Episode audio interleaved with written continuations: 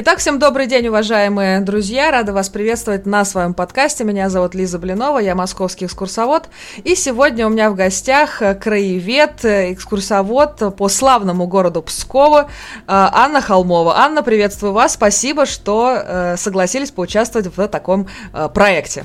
А, всем добрый день. А, Елизавета, добрый день. А, всем слушателям большой-большой привет из действительно славного древнего города Пскова. Замечательно, конечно, не только прекрасный город Псков, я была там еще в детстве вообще, и не знаю даже, как там дела обстоят, как э, люди там работают, что нового там случилось. В общем, я прям э, очень-очень воодушевлена, что у нас такое интересная э, будет сегодня беседа. Я очень надеюсь. У нас очень много вопросов, которые хотелось бы с вами обсудить. Ну и, как всегда, по традиции я своим э, гостям всегда задаю самый главный вопрос. Как мы приходим в профессию? С чего же все начинается? Вот кто или что повлиял на вас решение, что вы все-таки э, решили стать экскурсоводом? Расскажите вот поподробнее. Да, с удовольствием. А, для этого надо вернуться в свою юность, в студенческую, потому что я не думала быть экскурсоводом, а, хотя всегда очень любила историю. Хотя с преподаванием а, истории в школе, честно сказать, у нас в моей школе нам не очень повезло, но даже это не отбило у меня любви к этому предмету, поэтому из факультетов нашего Псковского тогда института, теперь ныне университета государственного, я выбираю именно исторический факультет поступаю туда, оканчиваю его с отличием, а, и чем больше я изучала историю, тем больше она мне нравилась, тем больше я погружалась и понимала, что, оказывается, в школе нам ее только слегка приоткрывают, там буквально верхушечку айсберга, а там всего столько, столько, столько интересного. И еще больше интересного я открывала для себя не столько в общей истории, сколько в истории именно Псковского края, потому что наши преподаватели к сожалению, многих уже нету в живых, но мы всегда с благодарностью вспоминаем, потому что действительно вот эта фундаментальная классическая, вот та старая школа преподавания, которую я еще, слава богу, застала, а, и преподаватели действительно жили своим делом, а сами любили наш край, свой родной Псковский край, и нас э, с этой любовью тоже вот знакомили, передавали раскрывали нам все эти потенциалы, мы много работали в архивах, много-много-много всего узнавали, читали. И все равно и даже это меня не приводило еще тогда к мысли, что я пойду работать экскурсоводом. Э, в моей личной жизни все сложилось достаточно, я думаю, прозаично. Э, мне просто было не найти никакой работы, потому что попала я тогда в те сложные начала 2000-х годов, когда с работой было все очень трудно. А, и это как раз то время, когда из нашего Псковского региона, ну, практически дружненько закончили школу или институт и дружненько сели в поезд и уехали а, в ближайший Санкт-Петербург или в Москву. Это то непростое время. Но уезжать мне не хотелось совершенно по многим причинам, а, и в том числе любви к своему родному городу.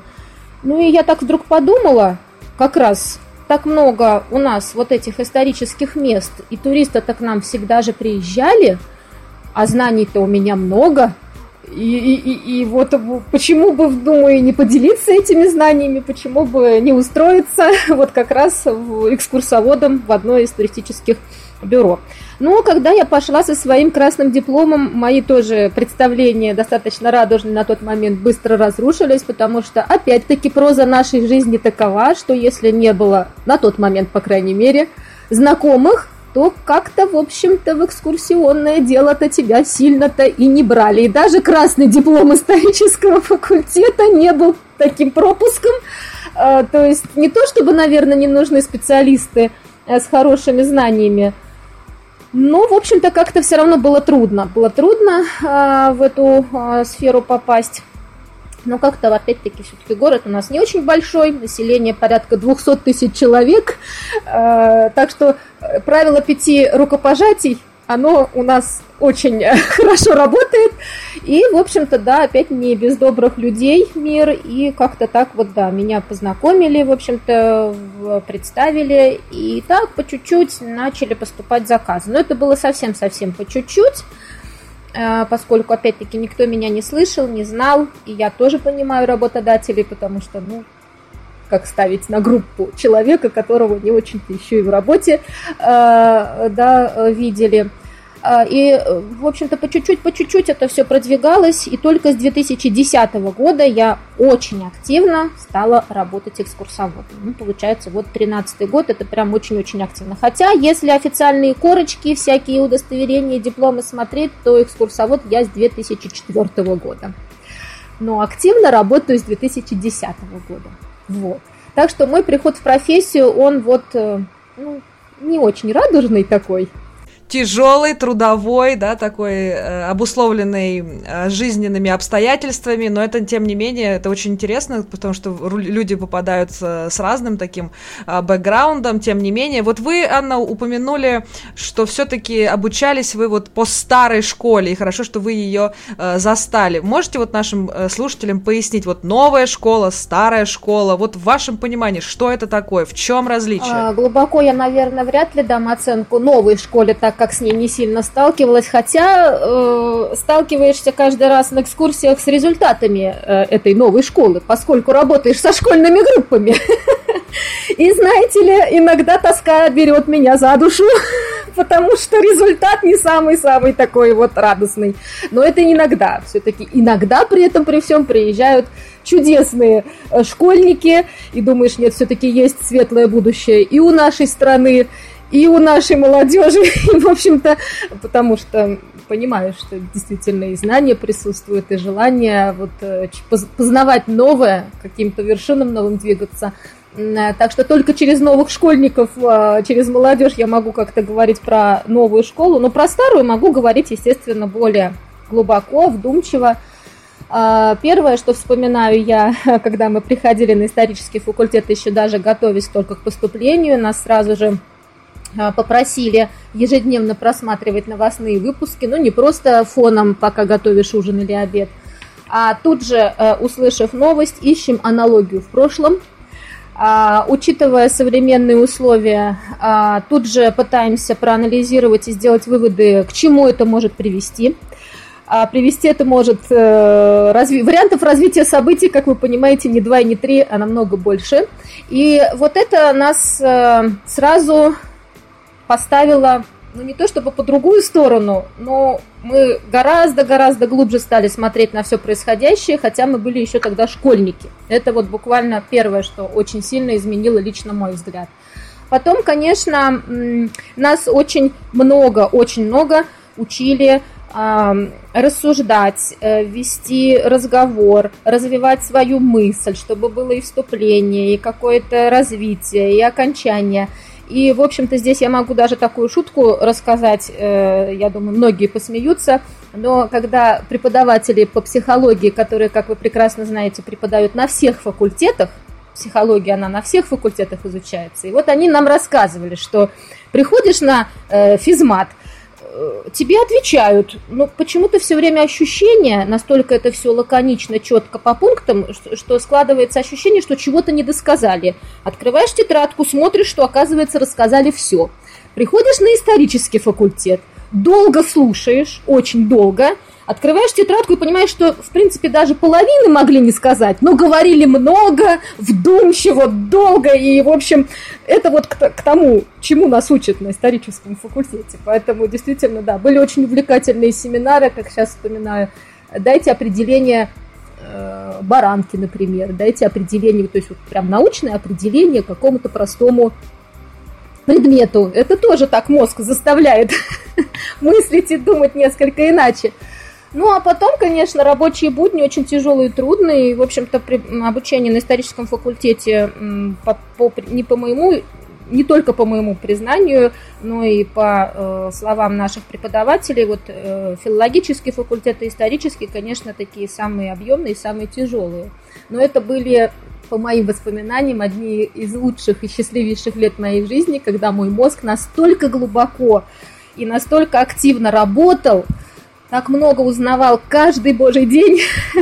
И вот это было ну, просто удивительное время, когда действительно ты каждый, каждый день открывал для себя все новые новые какие-то пласты знаний. Очень много было э, открытий, потому что тогда то время, допустим, даже если брать тему времен Великой Отечественной войны, а, то то, что нам говорили в школе, а точнее, что почти ничего не говорили в школе, и что нам стали говорить на историческом факультете, мало того, что и так-то подход более глубокий, еще и архивы некоторые начали открываться. То есть, представьте, некоторые вещи, которые мы слышали, нас повергали просто в шок потому что это ну, только-только открывались. Поэтому было много интересного, и э, действительно вот э, очень такой э, глубокий подход, к каждому предмету глубокий подход. Много читаем, если вспоминать опять, может, я кого-то из молодежи напугаю, но, например, средневековую историю благодаря нашим преподавателям, чтобы подготовить пять вопросов к семинару, нужно было прочитать ни много ни мало пять монографий.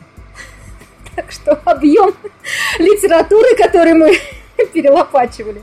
Или, например, к экзамену э, мы понятия не имели, что такое 20 или 25 вопросов. У нас есть 25, там 30 вопросов, это первое. Второе, персоналии, это тоже еще пару листов формата А4. Персоналии, то есть ты должен знать фамилия, имя, отчество, не камильфо произносить только фамилию человека.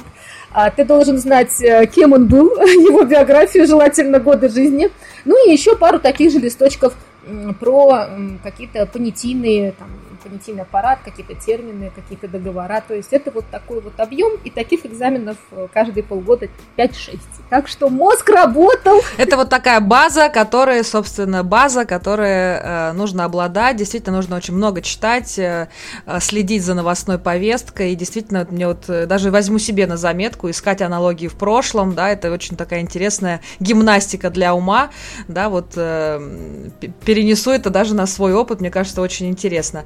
А, Анна, скажите, вот для экскурсовода я поняла, что это очень важно много знать, иметь такой очень э, широкий кругозор, мне кажется, это тоже э, важно. А вот э, когда вы сменили свою такую историческую базу, стали экскурсоводом, и в незнакомой компании вы говорите, знаете, я теперь экскурсовод, как люди реагировали? Многие, как-то, видимо, зная меня и мою любовь к истории, почему-то не сильно удивлялись, если говорить про мое ближайшее окружение. А а из дальнего окружения как-то даже не припомню эти разговоры, честно говоря. Может быть, может быть, как-то удивлялись, наверное, больше даже удивлялись э, люди, просто встречаемые в каких-то поездках, в каких-то других местах, когда я оказываюсь, и вдруг экскурсовод. А, хотя сейчас, вы знаете, вспомнились, наверное, удивительные, удивленные, сильно удивленные глаза моих экскурсантов, потому что мой, э, видимо, слишком моложавый вид – поначалу не внушал им большого доверия и не внушал большой надежды на то, что они что-то хорошее сейчас услышат. Но потом я открывала рот, и через час, а, а через два уж тем более, они понимали, выдыхали, видимо, со спокойствием, что все хорошо. Если были вопросы у ваших экскурсантов, представляете, какие вопросы у моих экскурсантов? Действительно, это проблема у нас как бы одна на двоих. Я думаю, что тоже это у многих как бы молодые экскурсоводы с этим сталкиваются. Действительно, как бы, да что вы можете мне рассказать, чувствуется в глазах. Вот, поэтому, да, ну, всегда начинают, когда ты экскурсовод, а давай тут расскажи нам что-нибудь интересное, а давай тут э, развень, развенчай какой-нибудь миф. В общем, начинаются вот эти вот викторины. Обожаю, конечно, этот стиль, но тем, тем не менее, конечно, это очень интересно, потому что кто-то говорит, что я пожарный, я там, я полицейский, я там и так далее, и так далее. Ну вот, э, ты экскурсовод, ты о городе рассказываешь. Ну, ты тоже прекрасная, на мой взгляд, э, вообще профессия. А у меня такой еще вопрос по поводу вообще ситуации в Пскове. Как вообще сейчас э, ситуация с туристами? А, много групп, вот по вашему сейчас вот такому опыту, по наблюдениям, а, как вообще ситуация сейчас обстоит? Э, школьных групп больше, индивидуалов больше? С туристами и с туризмом в городе Пскове всегда было очень хорошо, насколько я вспоминаю. И сейчас тоже к нам много приезжает гостей, и это очень-очень радует. А, понятно, что последние 2-3 года, которые вот мы все переживаем, внесли свои коррективы, и э, все-таки было больше за последние два года индивидуальных гостей, групп стало меньше, ну, потому что были ограничения, всем известны, не буду сейчас тратить на это время, все все прекрасно знают.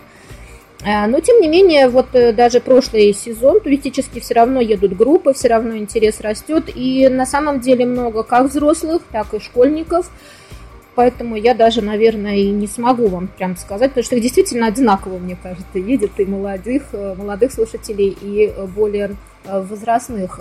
Вы чаще всего работаете с взрослыми людьми или вам больше нравится именно со школьными группами? И какие есть вот сложности вообще в работе экскурсовода работать со школьниками? Я не называю это сложностью, я просто называю это все-таки специфика есть работы с индивидуальной. Семья это одно, взрослые люди, приехавшие в командировку, Э, это другое. Их тоже может быть пять человек, как будто и семья, но это не семья, и это уже немножко другой будет формат.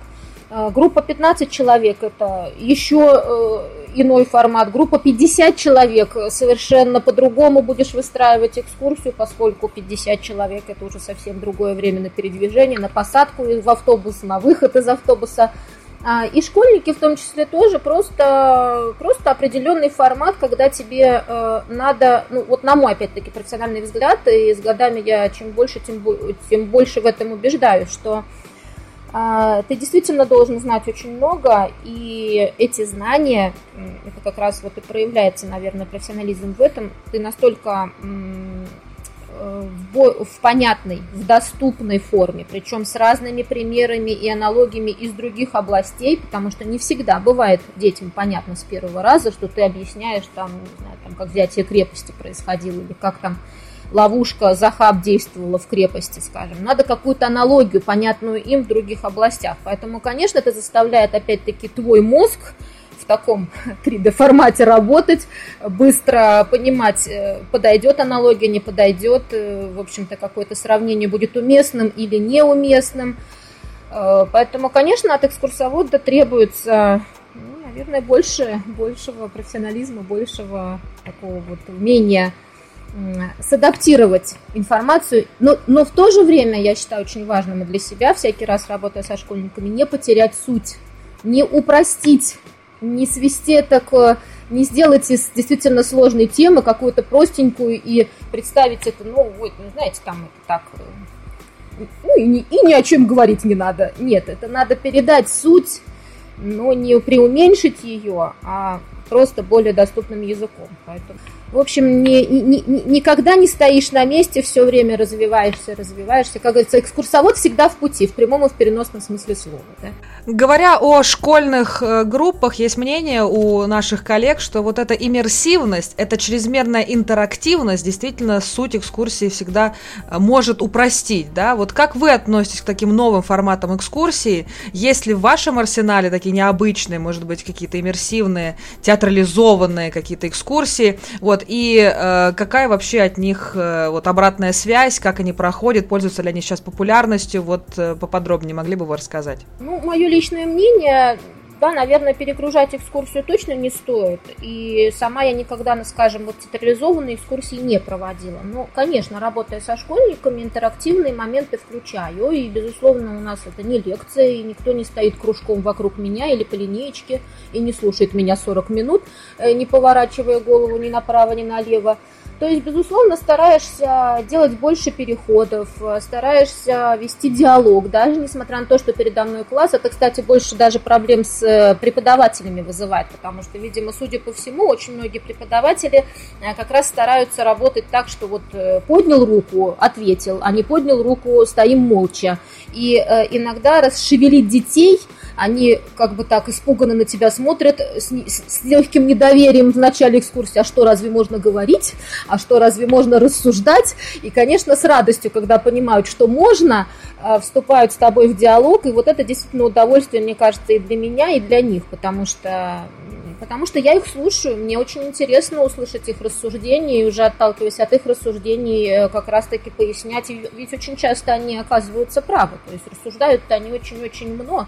Например, вот если говорить про конкретно наши экскурсии по тому же Пскову, можно же ведь просто сказать там толщину крепостной стены. Ну, вот оно в одно ухо влетело, через пять минут спроси эту толщину стены, вряд ли кто-то ответит. А можно взять и шагами ее измерить, правда? А когда ты измерил шагами, поохал и поахал, оказывается, это столько метров, вот это вот запоминается и через день, и через два. Потом задаешь им вопрос там на третий, четвертый день их программы, и все прекрасно помнят. То есть все очень хорошо это запоминают.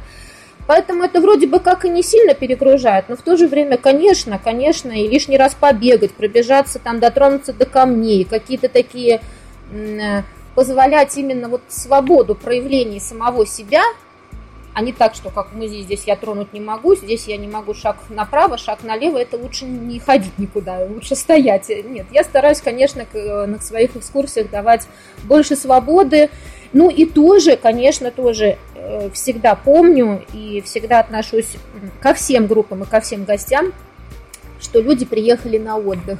А мне досталась та почетная и очень ответственная миссия сделать их отдых а, запоминающимся, украсить этот отдых. Поэтому я всегда к этому отношусь очень так э, трепетно. И действительно хочется отдых украсить, э, чтобы это было только с позитивной стороны, дополнить в общем, какие-то новые э, открытия знания и какие-то э, интересные эмоции новые, и отвлечь от быта, и что-то вот э, показать новое.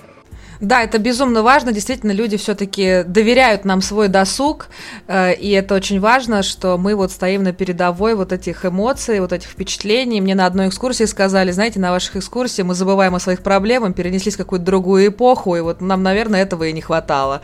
Вот, наверное, это наша самая большая такая э, миссия.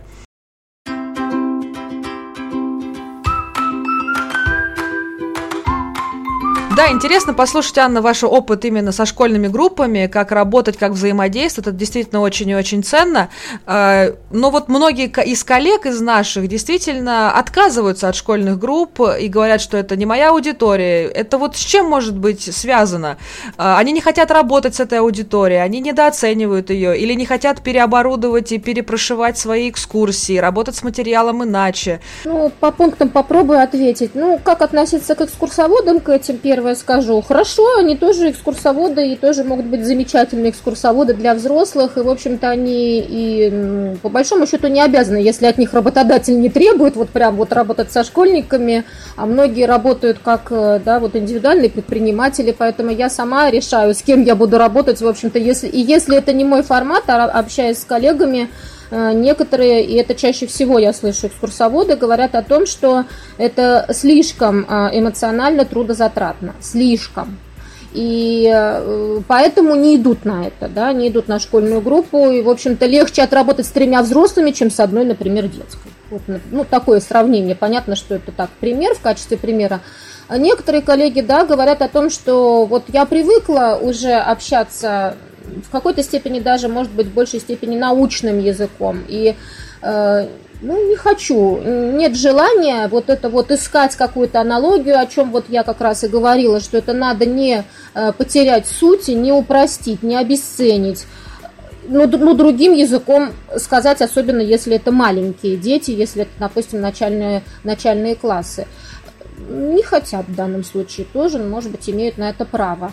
А, по поводу себя могу рассказать, э, не так давно узнала, что и между коллегами они с удовольствием, когда к ним обращаются, как оказывается, я узнала, это я должна была, наверное, как комплимент воспринимать, хотя не могу сказать, что меня сильно это обрадовало, когда они мне тут рассказывали, что а к нам, как школьники, не звонят, мы всех э, Канита и посылаем. Она очень прекрасно с ними справляется. А среди своих друзей, уже псковских, я, оказывается, узнала, что вообще, в принципе, обо мне знают как о детском экскурсоводе. То есть, представляете, есть понятие детский экскурсовод, оказывается. Я, вот работая так много лет, не знала об этом, но вот не так давно узнала, что, оказывается, детский экскурсовод есть такое понятие, и я таковой являюсь. То есть, я работаю детским экскурсоводом вот так не знаешь, а коллеги тебе уже э, определенный бирочку-то э, приклеили, да, вот так вот, общаясь с коллегами, очень много всего узнаешь не только о городе, но и о самой себе, поэтому очень-очень ценно. Анна, э, скажите вот э, три правила хорошей экскурсии. Три правила хорошей экскурсии. Какой интересный вопрос и в то же время сложный. Погода точно не важна. Хотя очень частый вопрос даже от туристов, а еще чаще от моих друзей и знакомых, которые меня всегда, всегда так искренне удивляет, особенно, как я говорю, живя на северо-западе, ну, у нас, конечно, не такая ситуация, как в Санкт-Петербурге, как там местные гиды шутят, что э, из, 300, из 365 дней дай бог 30 это будет солнечных, а остальное льет дождь и дует ветер. У нас не настолько все э, плачевно, но живя на северо-западе, э, как мне задают вопросы, а если дождь пошел, а если снег? Я говорю, и? И что? Люди же приехали, крепость, я говорю, выстояла столько веков наша, дождь и снег это совершенные мелочи, это ей совершенно не помеха.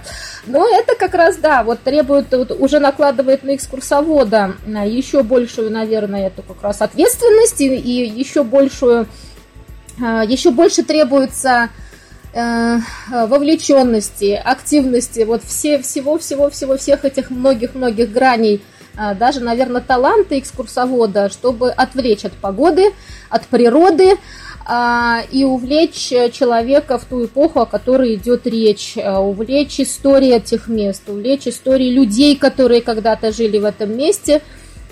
Поэтому вот настрой, настрой экскурсовода, который смотрит не на вот эти вот мелкие моменты организационные, а смотрит на вот суть, для того, что люди приехали, у людей должно остаться в памяти это место – самых лучших, э, самых ярких его сторон.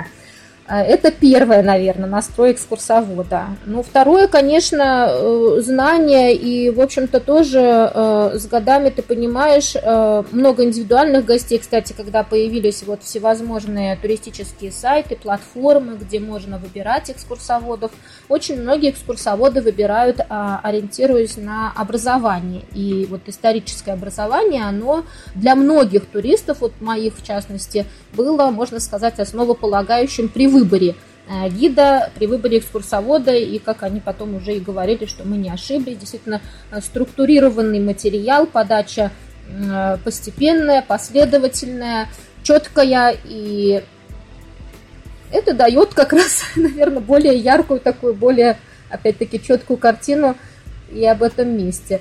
Ну и, а, ну и опять, наверное, не забывать, что гости приехали отдыхать. Не на лекцию записались в архив или в какой-то читальный зал, а они приехали отдыхать. Да, действительно, вот вы сказали, что самое главное в экскурсоводе это все-таки настрой, да, вот что делать, вот дайте такой профессиональный совет молодым, начинающим экскурсоводам, вот если настрой с утра не тот, вот Меркурий в Венере, э, магнитные бури, э, настроение действительно плохое, может быть, самочувствие плохое, да, но у тебя все-таки группа, ты не можешь отменить, не хочешь отменять, все-таки там заказы, репутация и так далее. Что делать?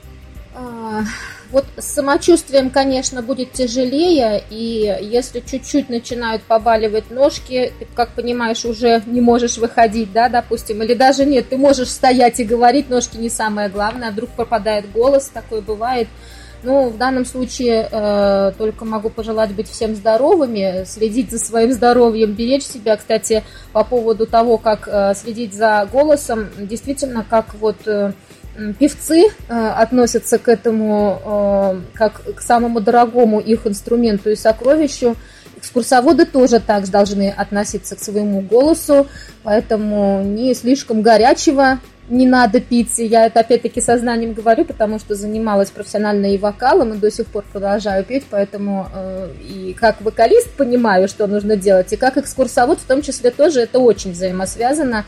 И чем больше ты работаешь, тем больше нагрузка. С одной стороны, как в одной из современных песен э, пелось, э, за годы тренировок мы узнали, в чем суть, и наши голосовые связки тоже натренировываются, но с другой стороны, погодные условия того же северо-запада, когда ты вдыхаешь морозный воздух, э, ветер, холод, все это все равно, как бы ты ни тренировал свои связки, они все равно будут перенапрягаться. Поэтому теплое питье, всевозможные мягкие травяные леденцы до экскурсии и после. Это действительно важно, потому что, конечно, слушать а, кашляющего экскурсовода или постоянно откашливающегося, или это тяжело, это напряжение и, и неприятно, и тяжело, и трудно. Но что касается вот здоровья, это, наверное, даже проще решить момент. А вот что касается настроя, э, даже, э, наверное, не совсем вопрос ко мне, поскольку мой настрой по жизни – это точно всегда стакан наполовину полон и даже еще больше, поэтому вот, вы знаете, это, ну, действительно, ну, взгляд по жизни э, и подход такой, особенно, э, и этот подход, наверное, даже еще больше усиливаться стал именно с годами работы в туризме, потому что каких только ситуаций не бывало. В заграничных поездках, э, при прохождении таможен, еще чего-нибудь.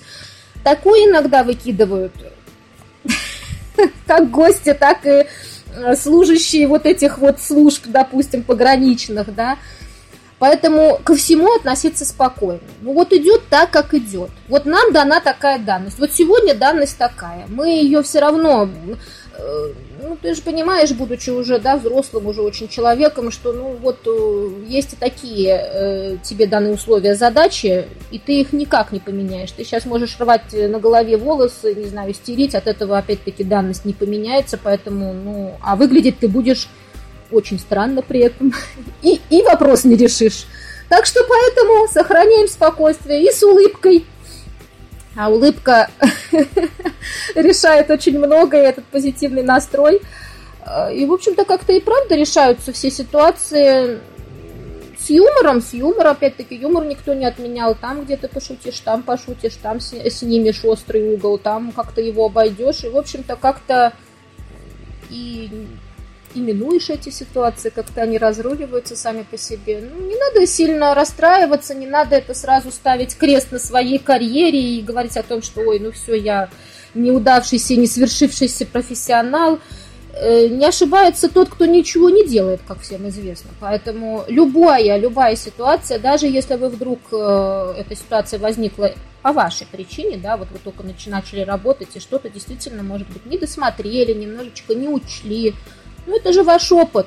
Вы стали богаче вот ровно на этот опыт. Используйте его, и больше этого не будет происходить. А своим э, умелым, увлекательным, прекрасным рассказом вы снивелируете эту ситуацию, в конце никто не вспомнит.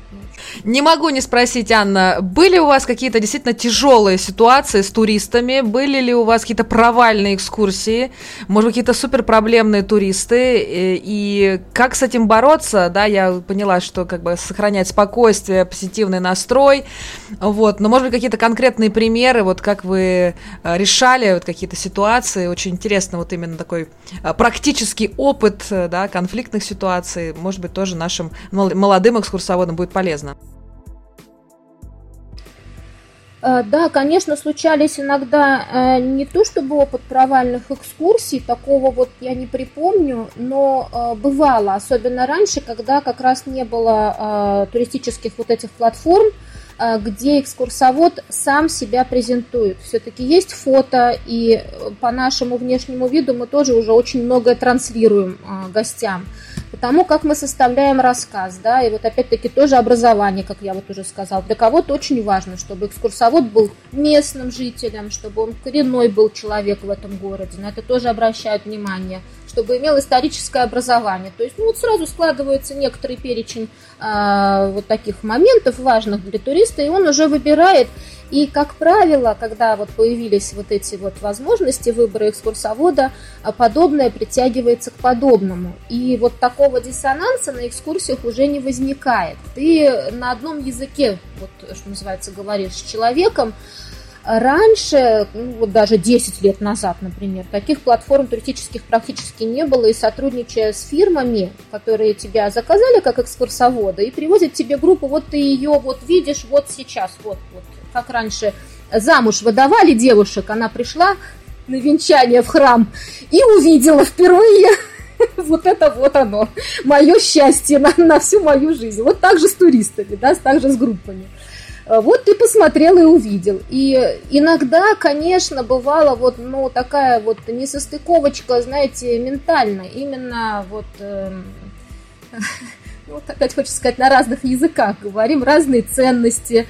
Э, от этого же ведь не уйдешь, потому что ты же не столько рассказываешь про даты, сколько рассказываешь, как я всякий раз и свою экскурсию по городу Пскову заканчиваю, э, строками. Э, как-то так это пришло само по себе. И говорю о том, что вот она, собственно, и моя экскурсия именно об этом, о строке, если позволите, могу и сейчас э, вспомнить. Есть на свете другие края, но они не сравнятся с тобою. Псковский край – это песня моя, что звучит над великой рекою. И плывут не спеша облака над святыми местами и кромом, если есть у России душа, то она называется Псковом. И всякий раз именно псковскую душу я и раскрываю, стараясь показать псковичей вот как людей, потому что люди нам близки. Не даты нам близки, они забудутся, а люди, вот чем люди жили, за что они сражались, за что, что они оставили после себя, вот, вот, вот это вот стараешься показать. Поэтому э, все-таки мы на экскурсиях говорим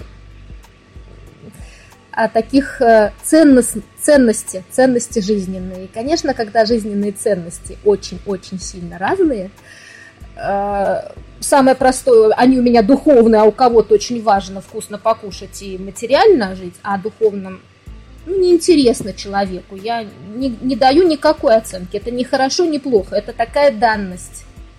И, конечно, эти два мира, ну, как вы догадываетесь, э, сопоставить, как модно говорить, коннектить, тяжеловато бывает. Но тоже, тоже, опять, э, я же понимаю, что я предоставляю экскурсионную услугу. Я должна, как профессионал, учитывать и возраст, и э, физические возможности туристов. Кто-то может забраться на башню, а кто-то не может. Но это же не значит, что он не должен услышать рассказ об этой башне, правда же? Это я уже должна постараться рассказать. Поэтому и даже с такими ценностями – это даже на самом деле интересно. Это как новую головоломку тебе подсунули сегодня, и ты вот э, кубик Рубик собирала за минуту, а сегодня тебе дали такой кубик Рубик, и придется потратить не минуту, а целых 10 минут. Но это же очень увлекательно, и как здорово, когда даже э, с разными подходами э, тебе все равно удается донести до человека тот посыл, тот смысл, который ты вкладываешь. Ну да, надо зайти с другого входа. Ну, это Опять я это расцениваю как очень веселое приключение. Да, я прекрасно понимаю, Анна, о чем вы говорите. Действительно, в одном из наших э, прошлых выпусков э, с экскурсоводом из Казани, с Джамилей, мы практически то же самое обсуждали, что действительно люди приезжают с разными ожиданиями. Не то, что с интеллектуальной базой или какой-то школьной, школьной базы. Нет, они приезжают с разными ожиданиями, со своими э, стереотипами. И действительно, э, ты готовишь историческую какую-то информацию, а они хотят скандалы, интриги, расследования, сплетни, все, что происходило в последний момент. И, в общем, пытаются пытаешься как-то между этим варьировать. Вот кто, уважаемые друзья, не слушал прошлый выпуск с Жамилей, очаровательным гидом из Казани, из славного города, а, обязательно возвращайтесь к этому треку. Очень любопытная вышла беседа. Вот, поэтому все, все то же самое. Видите, что в Казани, что в э, Пскове, что на северо-западе, что в Поволжье. Видите, проблемы все одни и те, и те же. Действительно, очень интересно. Э, я хотела спросить, Анна, действительно, у вас очень большой опыт, очень богатый опыт, да, очень много экскурсий экскурсий, там тысячи проведенных экскурсий, но меня интересует главный такой вопрос. Самая важная для вас экскурсия в вашем арсенале? Какая-то самая популярная или самая душевная? Вот как-то о своем ассортименте экскурсий вот можете немножко рассказать поподробнее. А, с большим удовольствием. А, Псковская земля, она у нас настолько удивительная, настолько насыщенная, благодатная, живописная. И практически все гости, а, вот слышу это, ну, практически от каждой, от каждой группы или семьи, когда они в конце уже своего отдыха на Псковской земле говорят о том, что направляясь к нам, они, конечно, понимали, что здесь была какая-то там история, что это какой-то такой, ну, достаточно древний городок, хотя про Великий Новгород наслышано гораздо больше, чем про Псков, но приехав к нам, они, ну, просто в хорошем смысле в шоке, потому что столько событий значимых, действительно, как я, э, мое кодовое название не из пальца высосанных событий, э, да, это тоже прекрасно, когда создают какой-нибудь э, фестиваль, ну, чего-нибудь, какого-нибудь варенья или там, не знаю, соленья, это тоже надо, это тоже хороший вариант для отдыха туристического. Но у нас, у наших псковских экскурсоводов и у меня задача стоит очень сложная. Нам надо нашу действительно тысячелетнюю историю ужать и попытаться компактно передать, опять-таки не потерять главных важных смыслов, эпох, э, периодов, этапов. И это не так-то и просто, я хочу заметить, опять-таки даже работая с теми же школьными группами. Потому что есть экскурсии э, общего плана, э, ознакомительные, классические, обзорные, как я их называю. А есть экскурсии действительно с погружением, а, например, в большую сторону архитектуры, поскольку та же Псковская земля и тот же Псков – это не только самая огромная крепость в России, сохранившаяся до наших дней, это не только доблестная военная история, но это еще и а, своя школа зодчества. И, конечно, знаменательное событие, которое произошло совсем недавно, 7 июля 2019 года, а, в Баку на очередной ежегодной сессии ЮНЕСКО сразу же 10 псковских церквей вошли в список памятников, охраняемых ЮНЕСКО. И вошли они именно как представители местной школы зодчества. Поэтому, конечно, и до вот этого события э, гости ехали и хотели узнать ведь есть такое понятие северо-западная архитектура Руси, да, или северо-западной Руси архитектура, но есть еще и вот в этом понятии еще и архитектура отдельная псковская, которая имеет свои отличительные черты от того же Великого Новгорода. Хоть это и наш старший брат, хоть это и город, с которым мы какое-то время жили вместе, как вечевая единая республика, но вот в архитектуре все-таки есть отличия. А почему на архитектуру многие обращают внимание? Ну, мы можем с вами вспомнить одно из простых определений архитектуры. Это же ведь воплощение жизни народа в камне. Почему мы путешествия в основном-то первым делом на архитектуру и смотрим? И почему архитектура такая разная? Потому что жизнь у людей разная, народы живут в разных климатических условиях, э, разные события переживают, поэтому а архитектура это все отражает. И, э, конечно, вот зодчество наше, это очень такое популярное, популярная такая э, подтема э, в плане экскурсии по Пскову, тому же самому. Частенько, конечно, особенно приурочено к празднику 9 мая, который очень дорог для нас, для всех, для школьных групп, это военные, военные экскурсии, военные темы, потому что Псков э, – это город воин. Э, мы тут, э, конечно, имеем возможность рассказывать как об истории крепости, о многочисленных осадах, которые переживала наша Псковская крепость и наши пригороды псковские – Потом мы не забываем о том, что именно в Пскове дислоцируется э, одна из эм, элитных частей нашей российской армии, э, Псковская дивизия десантников, поэтому военная тематика, она для псковичей и для современных никуда не ушла. Это э, очень живая и э, конечно, несколько болезненная тема, но никуда от этого не уйдешь. Это наша жизнь, это то, как мы живем, поэтому из песни слов не выкинуть. И это тоже памятные места, площадь героев-десантников, купол парашюта, великолепный памятник, очень душевный. Спасибо его автору Анатолию Царику, который его поставил, передав всю нашу с одной стороны уважение, с другой стороны скорбь, и все наши, все наши чувства, я имею в виду псковичей, вот э, к подвигу шестой роты, потому что это действительно огромный талант, и вот все это передать, все это воплотить в одном месте.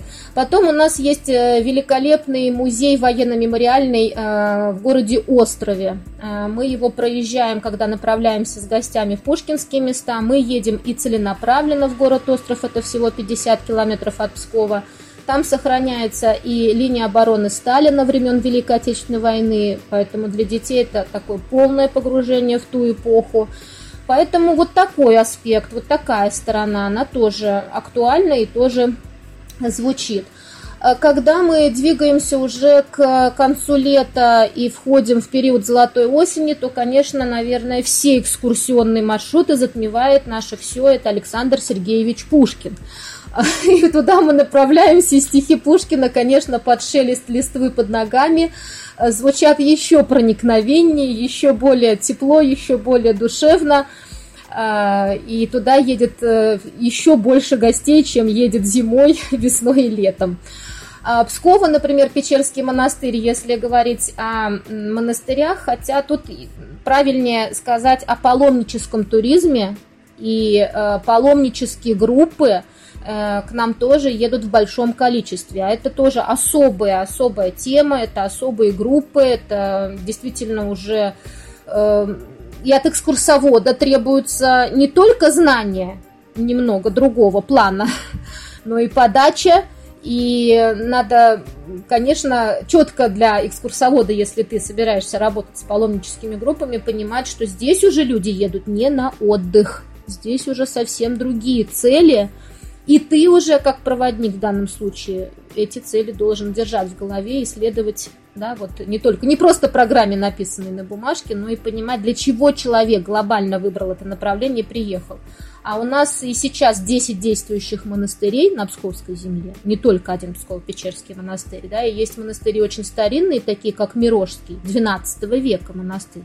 У нас некоторые города э, в России насчитывают возраст там 100-200 лет, а у нас монастырь 12 э, века, которому скоро тысяча лет исполнится, там, храму Спаса Преображенскому собору. Поэтому э, вот такой э, тоже момент присутствует, и Э, конечно, история монастыря, она тоже очень интересная. Это всегда такая подвижническая история, потому что и старчество даже, на самом деле, я, может быть, некоторых наших слушателей удивлю, потому что, безусловно, на слуху э, старчество Дивеевского монастыря, Оптина пустынь, знаменитая старцы, да, естественно, сразу, наверное, одно из первых, что появляется, э, на ум приходит – но старчество поселяется в 20 веке и у нас на Псковской земле, и в том числе в Псково-Печерском монастыре, потому что это тоже очень глубокая тема, интереснейшая.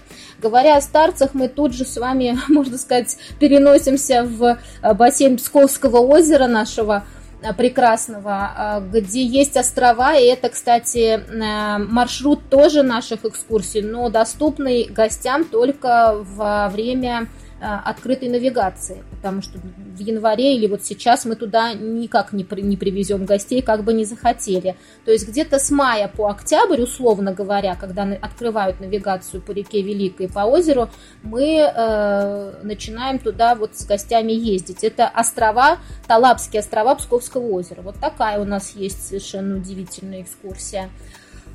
Вот. Эм, поэтому вот, вот, вот столько э, многообразия, столько разнообразия. И, кстати, вы знаете, очень приятно, что за последние где-то лет пять могу я, наверное, заметить уже, да, лет пять, может быть, даже чуть больше.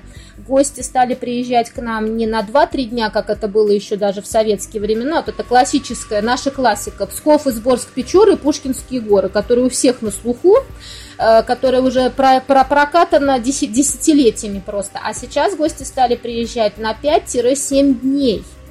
И каждый день у них совершенно другая тема. То есть вот каждый день есть что-то новое посмотреть, новое место, новая тема, новые лица, новые люди, новые факты. И это, в общем, представьте, целая неделя совершенно разнообразных э, и поэзия вам, пожалуйста, и военные действия, архитектура, и монастырские какие-то истории. Вот это все у нас есть. А по поводу какой-то любимой экскурсии, вот э, сложно, очень сложно выделить, потому что это как, наверное, у мамы спросить многодетной, какой ребенок у нее самый любимый, и она не ответит на этот вопрос. Они ей все очень дороги, у каждого что-то свое, у каждого свой э, характер, у каждого э, свои какие-то привычки, у каждого какое-то время года, которое к нему идет еще больше, чем предыдущее или последующее. Поэтому что пушкинские места и Александр Сергеевич Пушкин это наше все, что Псково-Печерский монастырь, что старинный русский город Изборск с чудотворными ключами, с легендарным Трувором. И, конечно, мой родной Псков – ну, не могу я их выделить, кого я люблю больше. Да, говоря как раз о многообразии Псковской земли, действительно, я была в Пскове еще в детстве, у нас там были какие-то экологические сборы в школе, и мы поехали как раз на берега реки Сороть, Михайловская, Тригорская, и действительно для меня, для меня это было просто какие-то невероятно живописные места, поэтому кроме э, древней архитектуры, великолепных личностей, которые действительно очень много сделали для нашего государства, это просто живопис живописнейшие э, места. Это очень красиво, причем что ранней весной, что поздней осенью, может быть, летом. Вообще, когда лучше в Псков приезжать, в Псковскую область? Понятно, может быть, ну, круглогодично я не жду такого ответа у вас, но, может быть, у вас есть какое-то любимый, э, любимое время, любимый сезон, когда вот, э, может быть, туристов поменьше. Вот когда лучше приехать, вот на ваш взгляд? А, спасибо, Елизавета, замечательный вопрос. С удовольствием на него отвечу. Все мои гости, которые у меня уже побывали, и даже некоторые не по одному разу возвращаются. Кстати, для экскурсовода я считаю это самая высокая и похвала, и оценка твоего труда, когда гости возвращаются в это место вновь и выбирают снова тебя. Это, мне кажется, очень-очень о многом говорит и очень приятно, и это, с одной стороны, еще более ответственно, но это знаете, как крылья вырастают еще более большие и крупные, потому что ты понимаешь, что все-таки ты не зря трудишься и все-таки в верном направлении работаешь, поскольку действительно а, гости при... выбира... выбирают тебя снова и готовы слушать тебя дальше, погружаться на новые глубины. Но по поводу вот как раз, да, начиная говорить о том, что все гости, которые у меня побывали, они все прекрасно знают о том, что я всех зову приезжать к нам зимой.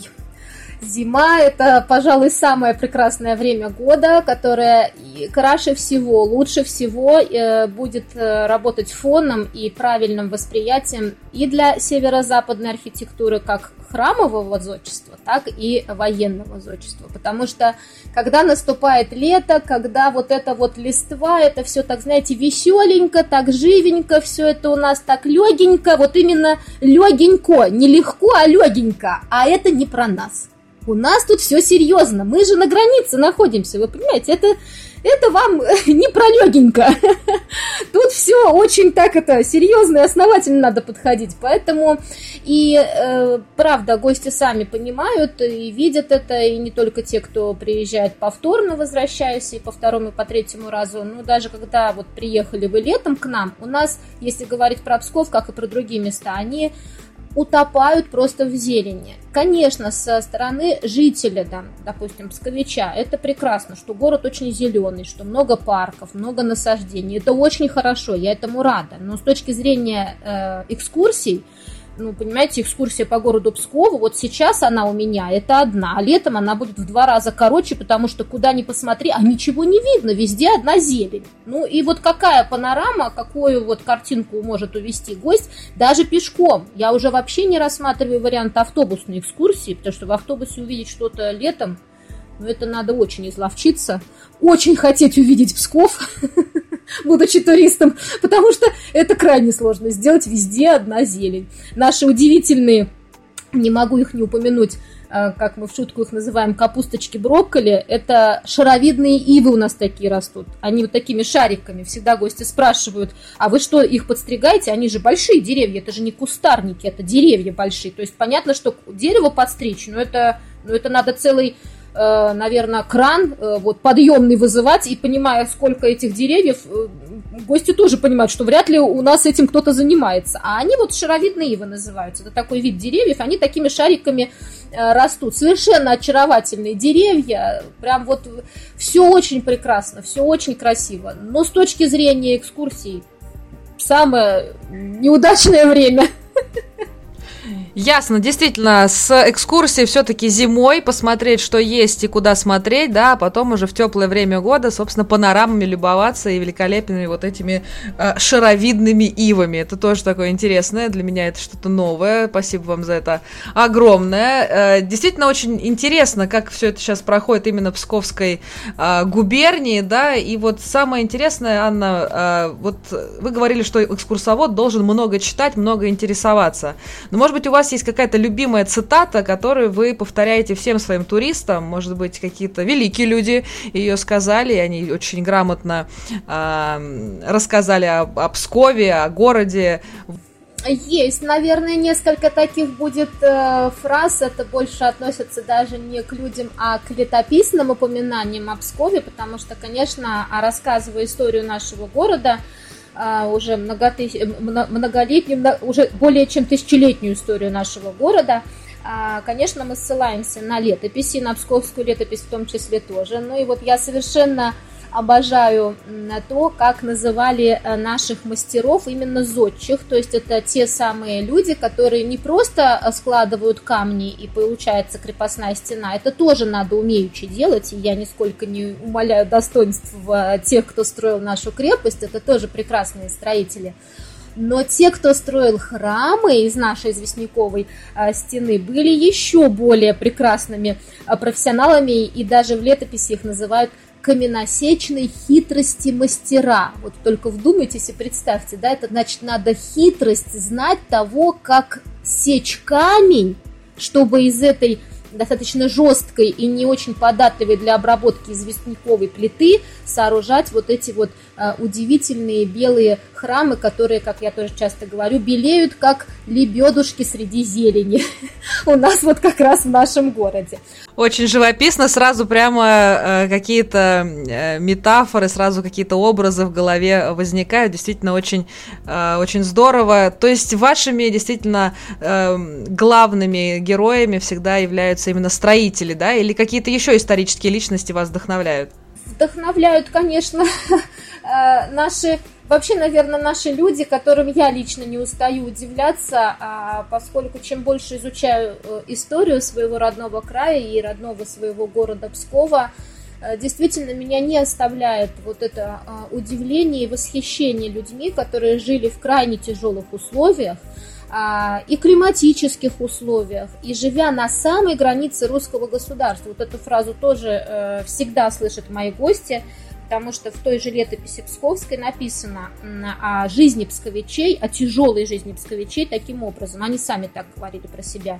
Мы год строим, год воюем, год горим. Каждые три года война. Ну вот я не то чтобы предлагаю это представить сейчас, ну, даже если вы попытаетесь на долю секунд представить, что каждые три года война, то, в общем-то, ужасы сразу охватывают внутреннее наше состояние. А год горим, это значит пожары. Это тоже испытание не самое простое, когда выгорает практически весь город, и попробуй-ка отстройся-ка заново, восстанови эту жизнь. И вот эти вот испытания из века в век. И при этом люди сохраняют стойкость, люди сохраняют вот эту вот веру, чистоту, честность, они понимают, э, ради чего они это делают, потому что Псков – это дом Святой Троицы, и повсеместно в летописях звучит, что наши воины, наши защитники постоять за Святую Троицу, потягнем за Святую Троицу, так они призывали. И вот Святая Троица – это ведь э, суть нашей православной веры, и, в общем-то, будучи домом Святой Троицы, в какой-то степени вот этим вот оплотом, и многие гости понимают уже потом, все это послушав у нас, погуляя по городу Пскову, почему же у нас на фоне псковского нашего Кремля, а правильнее сказать Крома, красуются буквы, э, складывающиеся в слова «Россия начинается здесь». Это имеет под собой основание быть, эта фраза, да, потому что уж православная эта история начинается действительно здесь, э, когда Русь, еще не будучи крещенной во времена княгини Ольги, а у нас уже создается собор Святой Троицы. Здесь, в общем-то, много о чем есть порассуждать, подумать. Вот мы с гостями, гуляя по городу, и рассуждаем, и думаем, и узнаем.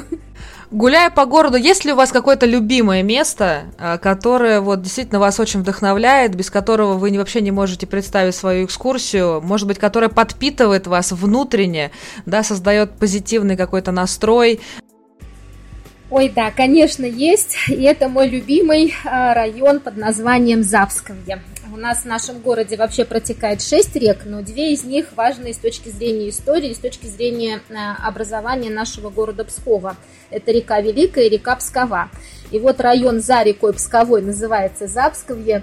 Удивительный район э, с э, застройкой в 2-3 этажа и не выше, и это всегда восхищает гостей, особенно жителей больших эм, городов, многомиллионников. А наши ведь основные туристы – это жители Москвы и Санкт-Петербурга, в общем-то, уставшие от очень э, высотных застроек, и когда они приезжают в наш город и гуляют по улицам, которые сохраняют планировку средневекового города, об этом, например, говорил и э, Савва Васильевич Ямщиков в 90-е годы, а, призывая сохранять Псков, он говорил именно о том, что если мы сейчас потеряем Псков, то мы потеряем всю Россию.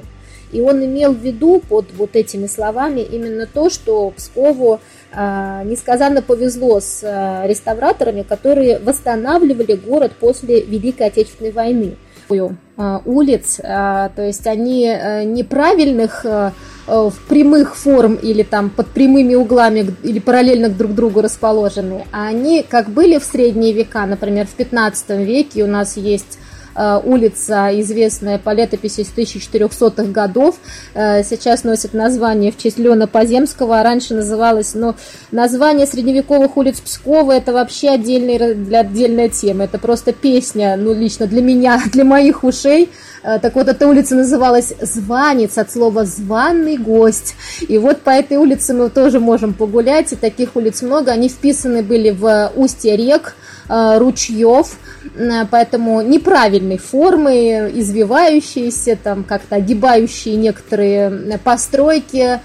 Сама застройка этого района – это 2-3 этажа, не выше, поэтому ощущения особые от место, где ты ходишь, и э, панорамные виды всегда открываются, потому что дома, да, э, очень-очень невысокой этажности.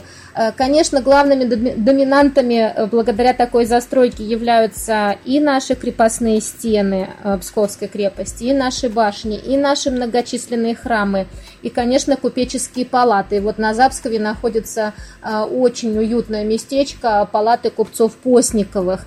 Они к 2019 году, когда Псков принимал 39-е международные ганзейские дни, об этом я тоже, конечно, подробно рассказываю на своих экскурсиях и про Ганзу, и про торговые отношения. А, вот э, была проведена прекрасная реставрация этих палат, и такой уютный у них дворик. Сами они такие очаровательные. Там, знаете, просто даже рядом постоять уже э, восторг. А если еще и прогуляться там куда-нибудь поблизости, да, и рядышком, кстати, есть куда прогуляться, рядышком Варламовский угол, башня, одна из самых больших в нашей крепости, которая Э, с честью выстояла перед шведским королем Густавом Адольфом в 1615 году. Там у нас как раз-таки э, встречаются две наши реки, река Пскова с рекой Великую. И как раз вот именно в этом месте на возвышении красуется Псковский кром. А, конечно, это все вот э, утопает в зелени, вот с этими уютными улочками. И вот эти белеющие, как лебедушки, храмы, ну, в общем, хорошо до вот просто как вот полотна русских художников. Действительно очень красивый, обязательно нужно, наверное, посетить. Э, ну и по традиции, э, Анна, не могу не поинтересоваться, вот на майские праздники, да, ожидается достаточно большое количество туристов, я уверена, что и у вас будут горячие дни, но вот для наших путешественников, для наших слушателей, кто захочет в Псков приехать, как своим временем распорядиться? Вот если мы говорим о туре выходного дня, там буквально пару дней, э, на что свое внимание обратить вот именно на майских праздниках? Праздников, как свое время распределить, вот такие вот э, советы э, от вас. На майские праздники, как и на другие праздники и выходные дни, э, приезжает всегда много гостей, поэтому, с одной стороны, вы знаете, это не самое лучшее время, чтобы, вот, наверное, прочувствовать город, да, опять-таки, но если говорить про прям качественное погружение. Но и для первого знакомства даже майские праздники очень прекрасны. И время свое спланировать я бы посоветовала так. Точно один день оставить на Псков. Э, не надо в один день пытаться э, впихнуть то, что не впихивается. Например, Псков и Сборск Печоры, как часто это делают. И э, к концу дня, особенно это, конечно, тема сборных групп, потому что там чем больше в один день э, включили, тем лучше, да, как считается по программе но это так печально видеть изможденные лица и уже совершенно тоскливые глаза гостей, потому что у них в одно уже ухо влетает информация, прямо прямым ходом из другого уха вылетает, они уже не понимают вообще, о чем идет речь, кто тут кому, кем приходится. Вообще мы сейчас в Пскове или уже в Изборске, это 30 или 100 километров от Пскова. В общем, просто головокрушение. И вот и в этом во всем, ну, не надо вот свой отдых превращать вот в эту гонку просто ради того, чтобы поставить галочку, что вы там были. Ну, хотя нет, если у вас такая задача, то, может быть, можно. А если все-таки вы хотите получить удовольствие от этих мест, а, вот именно насладиться и энергетикой этих мест, ее прочувствовать. А, поэтому для этого лучше гулять ножками, не столько ездить на машине, сколько ходить пешком. И Пскову точно смело можно а, отдать целый день. За этот день вы успеете не только пройти Псковскую крепость осмотреть, э, вот как раз погулять этими средневековыми улочками нашими, в храмы позаглядывать, которых у нас практически э, пять десятков сохраняется.